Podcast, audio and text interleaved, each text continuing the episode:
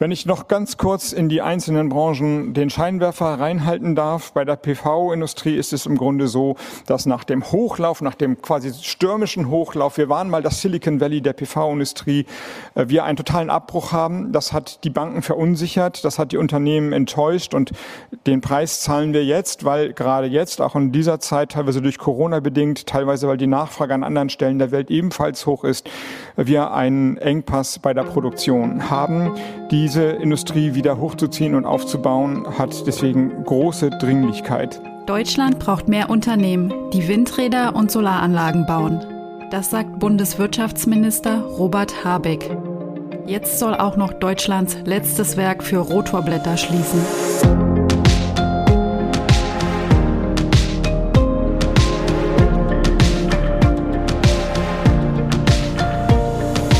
Ihr hört das Klima-Update, den Nachrichtenpodcast von Klimareporter in Zusammenarbeit mit der Taz. Ich bin Susanne Schwarz, Redakteurin bei Taz und Klimareporter. Und heute spreche ich mit meiner Klimareporter-Kollegin Sandra Kirchner. Hallo Sandra. Hi Sanne. Wie immer geht es bei uns heute um die drei wichtigsten Klimanews der Woche.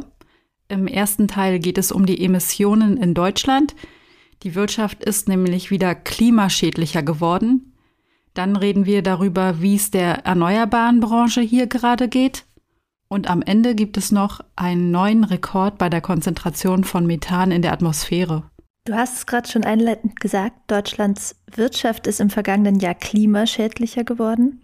Das heißt, es passiert das absolute Gegenteil von dem, was wir wollen. Also wir wollen ja, dass die Treibhausgasemissionen sinken. Und es gibt viele Leute, die sich wünschen, dass trotzdem die Wirtschaft wächst. Natürlich gibt es auch die Degrowth-Bewegung, die sagt, sorry, das geht wahrscheinlich nicht. Also es muss einfach weniger klassische Wirtschaft geben. Aber die vorherrschende Idee ist halt, wir entkoppeln Wirtschaftswachstum und Emissionen. Wir machen durch die Energiewende ein grünes Wachstum daraus. Und es gab auch absolut schon Phasen, in denen es so aussah, als würde das funktionieren.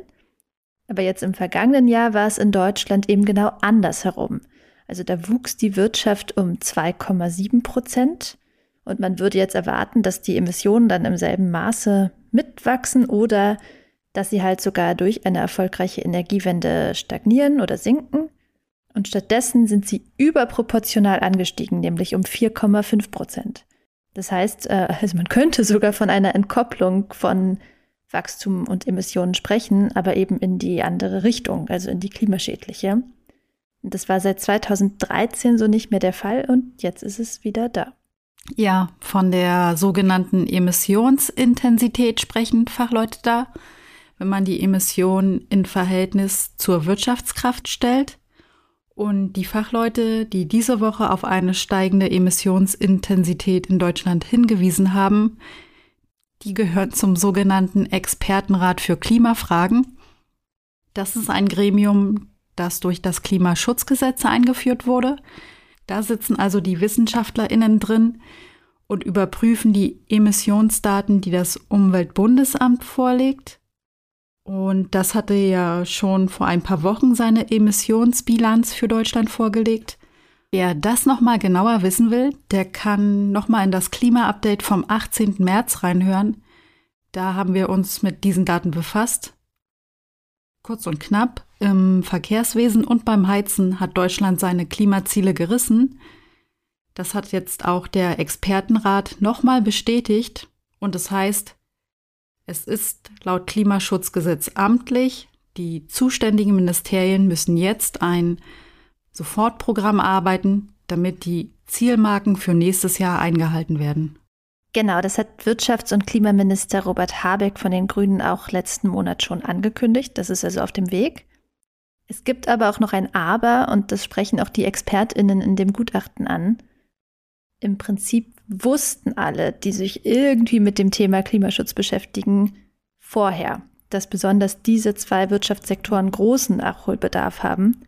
Im Grunde hätte also jetzt kein Ministerium auf diesen Bericht von dieser Woche oder auch auf die Emissionsdaten des Umweltbundesamts letzten Monat warten müssen, um ein Sofortprogramm zu erstellen. Das aktuelle Klimaschutzgesetz, das setzt aber eben diesen Anreiz, das so zu machen. Deshalb schlagen die ExpertInnen einen, ich zitiere mal, koordinierten Prozess zur Weiterentwicklung des Bundesklimaschutzgesetzes im laufenden Jahr vor. Sprich, also sie empfehlen, das Klimaschutzgesetz schnell zu reformieren, damit alles schneller und zielgerichteter geht. Wir haben schließlich, wenn wir jetzt an letzte Woche und an den neuen IPCC-Bericht zurückdenken, keine Zeit zu verlieren.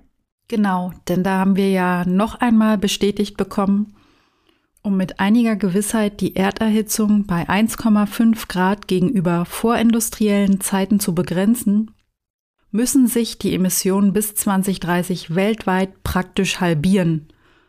Und weil ja internationaler Konsens ist, dass die reichen Industrieländer als Hauptschuldige jetzt ein bisschen zackiger sein müssen als der Durchschnitt, damit sich andere wiederum etwas mehr Zeit lassen können, müsste es in Deutschland alles noch etwas schneller gehen. Dass jetzt die Emissionen wieder gestiegen sind, das ist durch das Wirtschaftswachstum nach dem Corona-bedingten Einbruch an sich erstmal nicht überraschend. Aber jetzt muss es eben schnell in die andere Richtung gehen. Und dass die Emissionsintensität jetzt sogar gestiegen ist, weil eben der gestiegene Energieverbrauch vor allem wieder verstärkt fossil geliefert wurde, das sollte ein Warnsignal sein. Jetzt kommen wir zu unserem zweiten Thema, nämlich zu Deutschlands Deindustrialisierung. Das ist jetzt natürlich ein bisschen polemisch ausgedrückt, ähm, aber ich wähle das Schlagwort, weil es früher mal ein Favorite äh, von Leuten und von Branchen war, die Klimaschutz verhindern wollten. Also äh, die Ökos, die wollen zurück ins Mittelalter und so weiter, diese Argumentation. Ähm, aber eigentlich kann man eben seit Jahren sehen, gerade ein Mangel an Klimaschutz führt mittlerweile zu dieser vielbeschworenen Deindustrialisierung. Denn auch die Energiewende braucht natürlich Industrie. Also Solaranlagen und Windräder müssen irgendwie gebaut werden, um mal Beispiele zu nennen. Und aktuell sehen wir da wieder einen Fall, nämlich Deutschlands letztes Rotorblattwerk soll schließen. Das betreibt gerade noch der Windradbauer Nordex in Rostock. 600 Leute arbeiten da. Aber Nordex hat angekündigt, dass das Werk schließt, und zwar schon Ende Juni. Also sehr bald. Und jetzt am Montag hat ein Drittel der Belegschaft vor Ort demonstriert. Die ArbeiterInnen des Werks, die haben natürlich Angst, dass sie bald ohne Job dastehen. Genau, und das ist etwas, was wir in den letzten Jahren immer wieder erlebt haben in Bezug auf die Energiewendeindustrie. Übrigens nochmal ganz besonders in der Solarwirtschaft. Deutschland galt zum Beispiel mal als Solar Valley, also abgeleitet von Silicon Valley in den USA, einen der bedeutendsten Standorte der IT- und Hightech-Industrie weltweit. Und das wollte Deutschland eigentlich mal für die Solarindustrie werden und war es eben auch zeitweise. Es gab mal Zeiten, da kam die Hälfte aller Solarzellen auf der Welt aus Deutschland. Das war übrigens auch eine ostdeutsche Erfolgsgeschichte, denn bei Bitterfeld in Sachsen-Anhalt war eben ein sehr großer Produktionsstandort, wo aber nach rasantem Wachstum dann vor ein paar Jahren der große Absturz kam. Genau, um das mal in Zahlen greifbar zu machen. Im Jahr 2011 gab es in der deutschen Solarbranche fast 160.000 Arbeitsplätze. Davon waren 2019 nicht mehr ganz 46.000 übrig. Der Schweizer Konzern Meyer Burger hat letztes Jahr einige Überreste der Solarindustrie aufgekauft. Also mal gucken, wie das langfristig wird. Jetzt kann man natürlich solche Technik auch importieren. Also die Produktion ist vor allem nach Asien gezogen. Aber es wird natürlich in Zukunft weltweit immer mehr Nachfrage nach Ökokraftwerken geben. Also das heißt, vielleicht haben China und Korea dann gar nicht mehr unbedingt einen Überschuss, um ihn nach Deutschland zu exportieren. Außerdem sehen wir ja gerade, dass es auch mal große Logistikkrisen geben kann, also wie jetzt durch Corona. 12 Prozent der weltweit verschifften Waren stecken gerade irgendwo auf den Weltmeeren fest. Und die Preise für den Transport, die explodieren. Und was wir leider auch gerade erleben, geopolitische Konflikte können halt auch ganz schnell mal einen Strich durch irgendwelche Importpläne machen. Ja, also insgesamt erscheint es ganz nützlich, auch aus Arbeitsplatzsicht, ähm, sowas Wichtiges wie die Kraftwerke für unsere Energieversorgung auch irgendwie in der Nähe zu produzieren. Beim Wind ist der industrielle Einbruch nicht ganz so krass gewesen wie bei der Solarbranche, aber auch merklich. Und das hat auch Wirtschaftsminister Habeck am Montag gesagt. passenderweise fast zeitgleich mit dem Protest in Rostock, obwohl er sich nicht direkt darauf bezog. Er hatte sich mit VertreterInnen der Energiewirtschaft äh, getroffen und diese gesprochen und schloss daraus, es könnte da echt Engpässe geben. Ja, das ist sowas, woran man nicht denkt, oder? Also zumindest geht mir das so. Also es sprießen ja die Angebote von Lieferdiensten, die dir innerhalb von ein paar Minuten Einkäufe bringen wollen aus allen Ecken. Und äh, ja, jedes Buch kann man irgendwie über Nacht bestellen und äh, die Läden sind voll mit Produkten von überall her und so weiter. Also da scheint es fast wie aus der Zeit gefallen, dass irgendwas Wichtiges wie die Energiewende nicht funktioniert, weil man halt ein Produkt nicht bekommen kann. Aber das könnte tatsächlich passieren. Ähm, das ist wieder sowas, wo Robert Habeck relativ selbstbewusst kritisieren kann, weil er die politische Verantwortung ja gerade erst übernommen hat. Und das sind jetzt so die Nachwehen der Regierungen vor ihm. Also vor allem natürlich zuletzt der großen Koalition. Es wurden ja trotz Klimazielen und so weiter jahrelang immer viel weniger Ökokraftwerke gebaut, als eigentlich das Ziel gewesen wäre und als eigentlich hätte passieren müssen.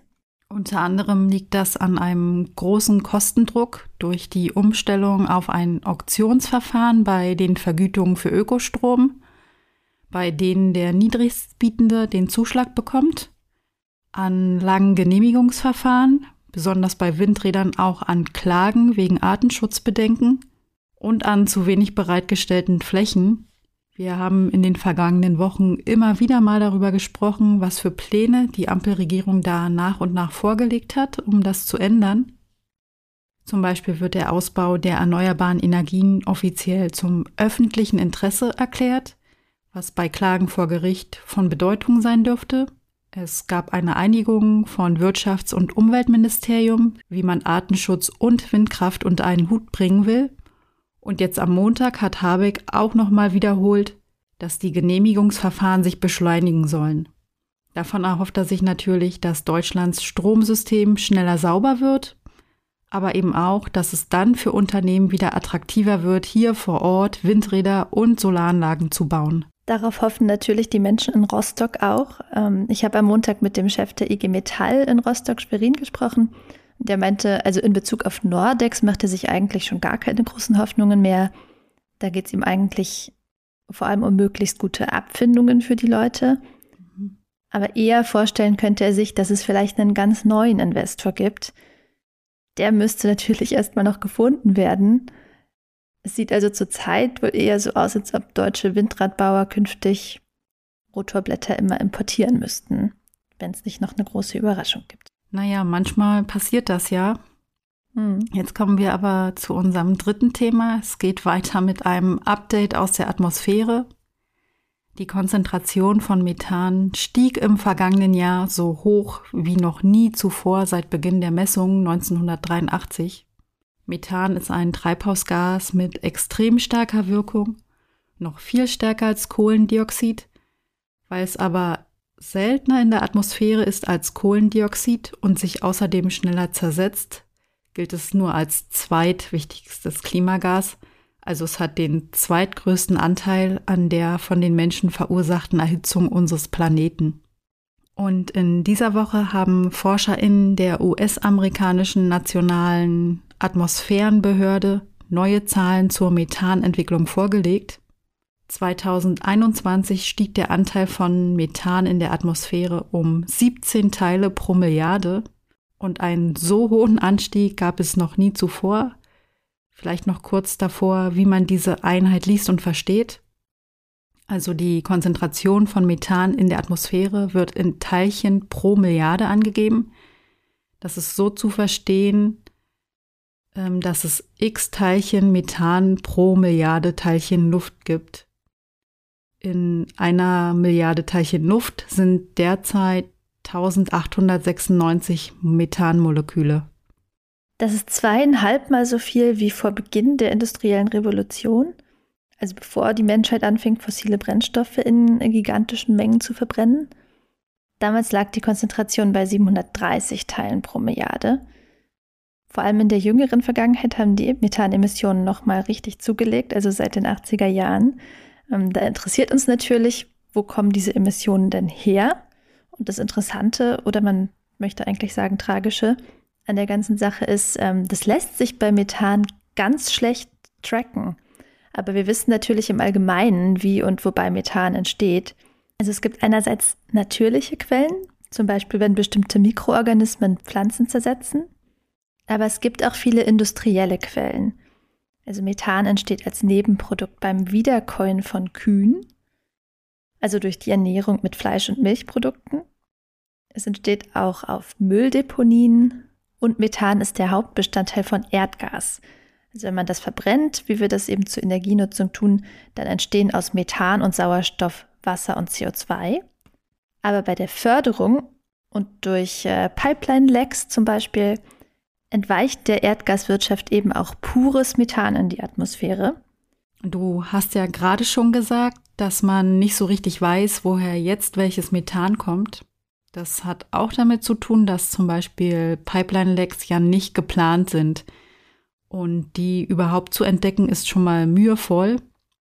Es wird aber geschätzt, dass die Produktion und die Nutzung fossiler Brennstoffe rund 30 Prozent der gesamten Methanemissionen ausmachen.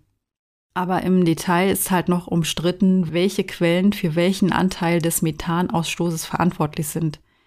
Da gibt es große Unsicherheiten und es wird befürchtet, dass die immer höhere Methankonzentration auch eine Folge der Klimakrise sein könnte. Zum Beispiel, weil es eben mehr Regen über tropischen Feuchtgebieten gibt. Und die von dir besagten Mikroorganismen, die also zu den natürlichen Methanquellen gehören, leben in den sauerstofffreien Gebieten, also vor allen Dingen in Mooren und Sümpfen. Und wenn durch Regen mehr Pflanzen und Tierreste unter Wasser gesetzt, also vom Sauerstoff abgeschieden werden, gibt es mehr solcher Gebiete und es entsteht mehr Methan. Auch bei den Sorgen, wann der Permafrostboden taut, geht es unter anderem um Methan. Äh, darin ist nämlich Methan gebunden und wenn der Boden auftaut, entweicht das Gas. Das gilt als Kippelement des Erdsystems.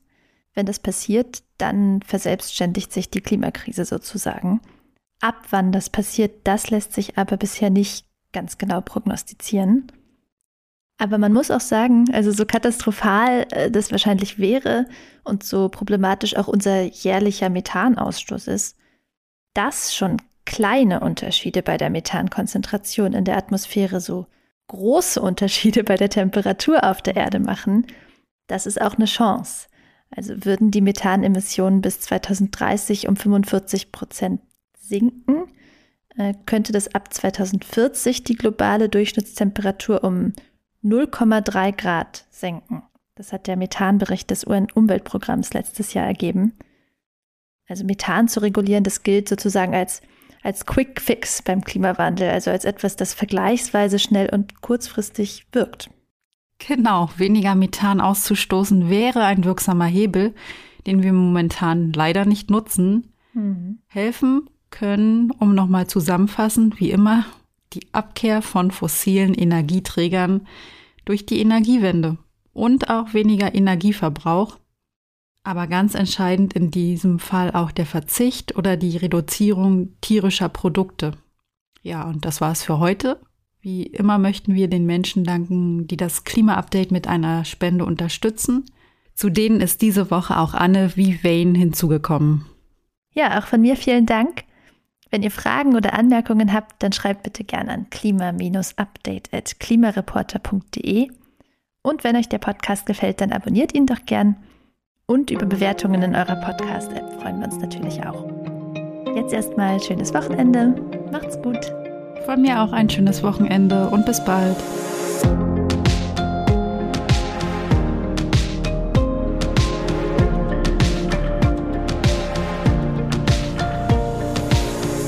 Klima-Update ist ein Projekt des Klimawissen e.V. in Kooperation mit Taz der Tageszeitung.